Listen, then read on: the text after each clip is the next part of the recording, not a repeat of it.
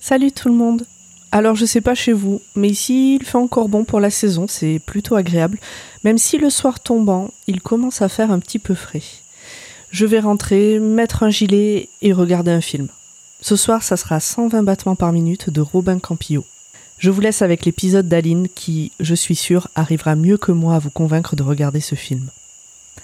Petite précision, cet épisode a été fait dans le cadre du podcaston qui est actuellement fini, mais vous trouverez le lien de site d'action en description de l'épisode si vous voulez faire un don. Bonne écoute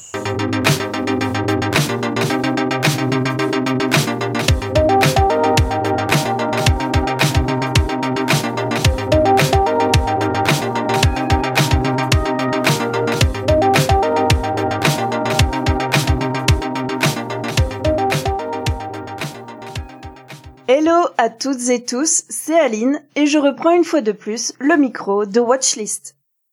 Cet épisode est produit dans le cadre du Podcaston, événement du podcast game francophone mettant en avant des associations. En lien avec la reco du jour, je vous parlerai du SIDAction. Mais avant cela, laissez-moi vous parler de 120 battements par minute, dispo sur Disney+. Et euh, Catherine de Médicis demande à Ronsard... Bonjour tout le monde, nous sommes Act Up Paris et nous sommes venus vous donner un cours de prévention sur le sida parce que l'État français est incapable Non, non, de nous qui vous a informer. donné l'autorisation Non, non, il faut savoir que la capote c'est la seule manière de se protéger non, non, pour l'appellation. ne regardez pas ça. Il faut savoir que Ne le regardez risque pas, existe s'il vous bel et bien. Vous- Oh, je vous demande de quitter cette le salle. Nous vivons le sida comme une guerre, une guerre invisible aux yeux des autres. Pourtant nos amis meurent, et nous ne voulons pas mourir. Nous nous battons contre ceux pour qui l'épidémie est une aubaine car elle tue depuis plus de 10 ans dans l'indifférence générale. Je vais résumer la situation. Melton Farm a décidé d'orchestrer une pénurie de traitements afin de faire parler de sa nouvelle molécule. Et d'amplifier l'effet d'annonce. On va augmenter la pression et on obtiendra de toute façon les médicaments pour les gens qui en ont besoin. Ensemble, nous pouvons unir nos forces pour résister à l'épidémie et aux problèmes sociaux qu'elle engendre. Il faut inverser le rapport de force. 120 battements par minute est un film de 2017, un drame de 143 minutes réalisé par Robin Campillo sur un scénario de Robin Campillo et Philippe Mangeot. Nous suivons à travers les personnages de Nathan et Sean les actions des militants d'Act Up au début des années 90. Nathan est joué par Arnaud Valois et Sean par Nawel Pérez Biscayar. Pour compléter le casting principal, Edel Enel interprète Sophie et Antoine Reinhardt est Thibaut. Le film est déconseillé aux moins de 12 ans pour des raisons évidentes au vu du sujet abordé. C'est à la fois un drame, une histoire d'amour, un film militant, un film presque historique qui nous embarque au début des années 90 alors que le sida fait rage depuis une décennie. Les homosexuels sont stigmatisés dans une indifférence sourde.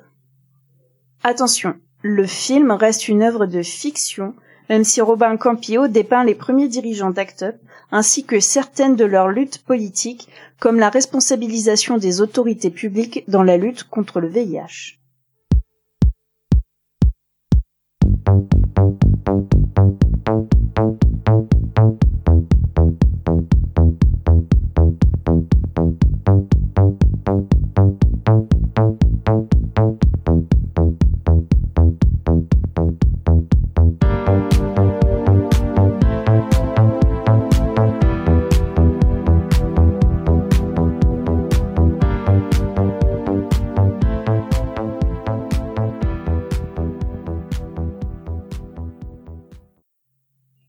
Je vous recommande ce film, en plus de l'occasion qui m'est donnée de mettre en lumière des causes grâce au podcaston Tout d'abord, le film donne à voir une vision du début des années 90.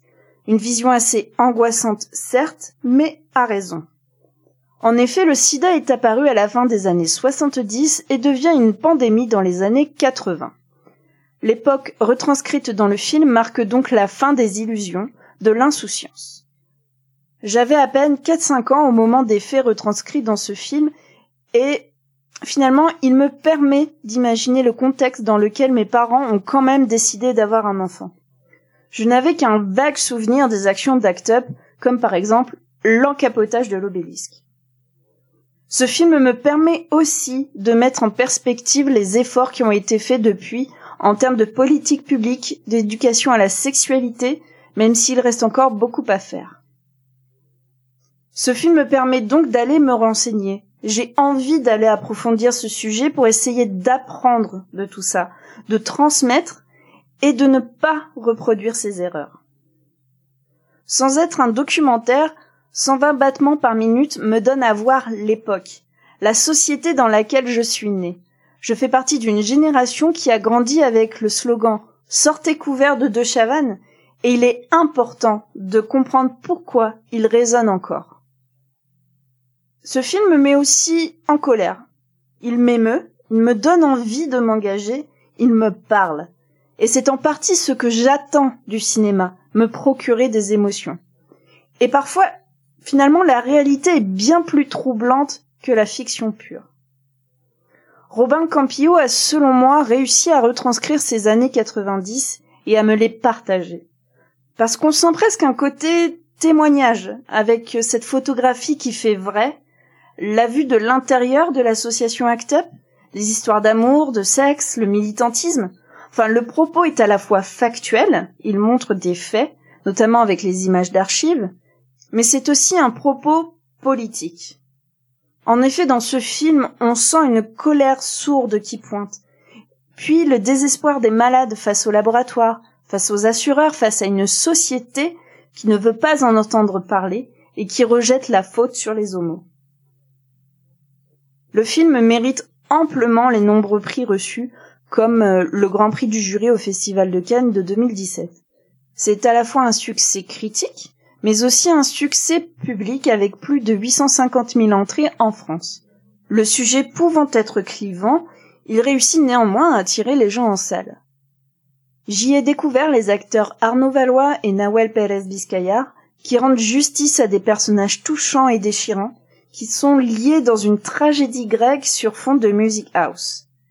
D'ailleurs, la musique d'Arnaud Robotini ou encore Small Town Boy des Bronski Beats sont aussi des éléments de contextualisation des années 90. On a envie de bouger sur ces sons, mais finalement on reste un peu gelé dans notre canapé, gelé d'effroi devant le cynisme des laboratoires, mais aussi gelé d'impuissance. Mais je vous rassure, le film sait être léger. J'ai notamment reconnu le fonctionnement de certaines assauts et j'ai souri parce que, il faut l'avouer, que ça peut être très compliqué de mener certaines réunions.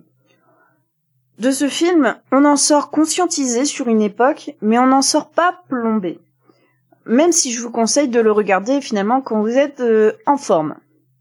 En me renseignant, j'ai également appris que le film avait eu une conséquence directe sur l'association ACT UP en 2018 le bureau à la tête de l'assaut démissionne suite à l'arrivée de nombreux nouveaux militants. Ces derniers sont, je cite, de jeunes militants déjà politisés et expérimentés dans d'autres luttes, notamment antiracistes, et détournent et exploitent l'outil d'ACT UP en se servant de son historique pour mettre en avant d'autres luttes. Fin de citation. La nouvelle équipe en place souhaite renouer avec les actions impactantes, comme jeter du faux sang par exemple, tandis que les anciens militants reforment une association qui s'appelle les Actupiennes. Je vous invite donc très chaudement à regarder le film et à vous renseigner aussi sur les faits relatés.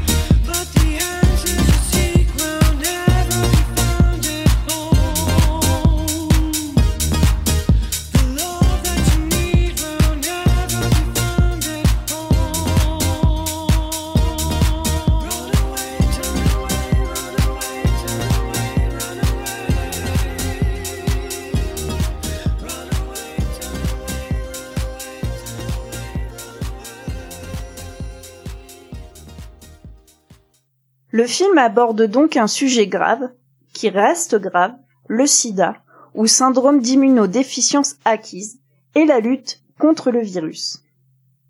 L'Association des artistes contre le sida, ACT UP Paris, AIDS Fédération, Arcade Sida et un groupe de chercheurs fondent Ensemble contre le sida le 17 février 1994. Le but premier est de financer la recherche pour lutter contre le VIH ainsi que l'aide aux malades et la prévention. La même année, les chaînes de télé s'associent et proposent un programme unique le 7 avril pour collecter des fonds. Les artistes et les médias joueront un rôle crucial pour donner de la visibilité à l'association.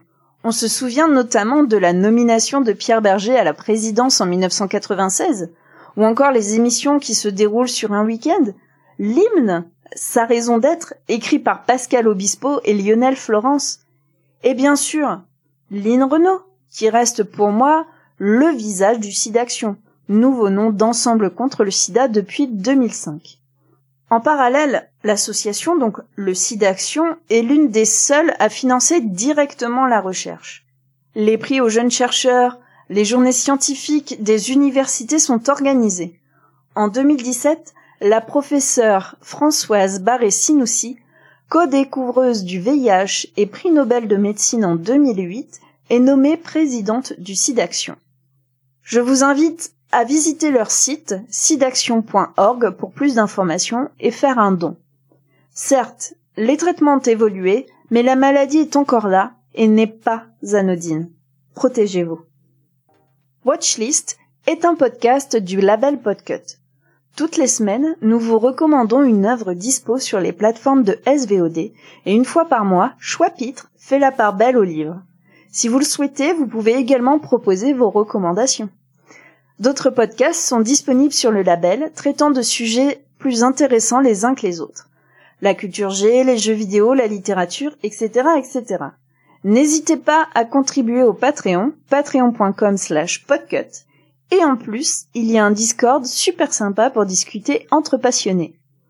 Pour ma part, je produis un podcast sur les dramas coréens, mes madeleines coréennes, dispo dans vos applis, où je décrypte la culture du pays du matin calme à travers leurs séries. À très bientôt!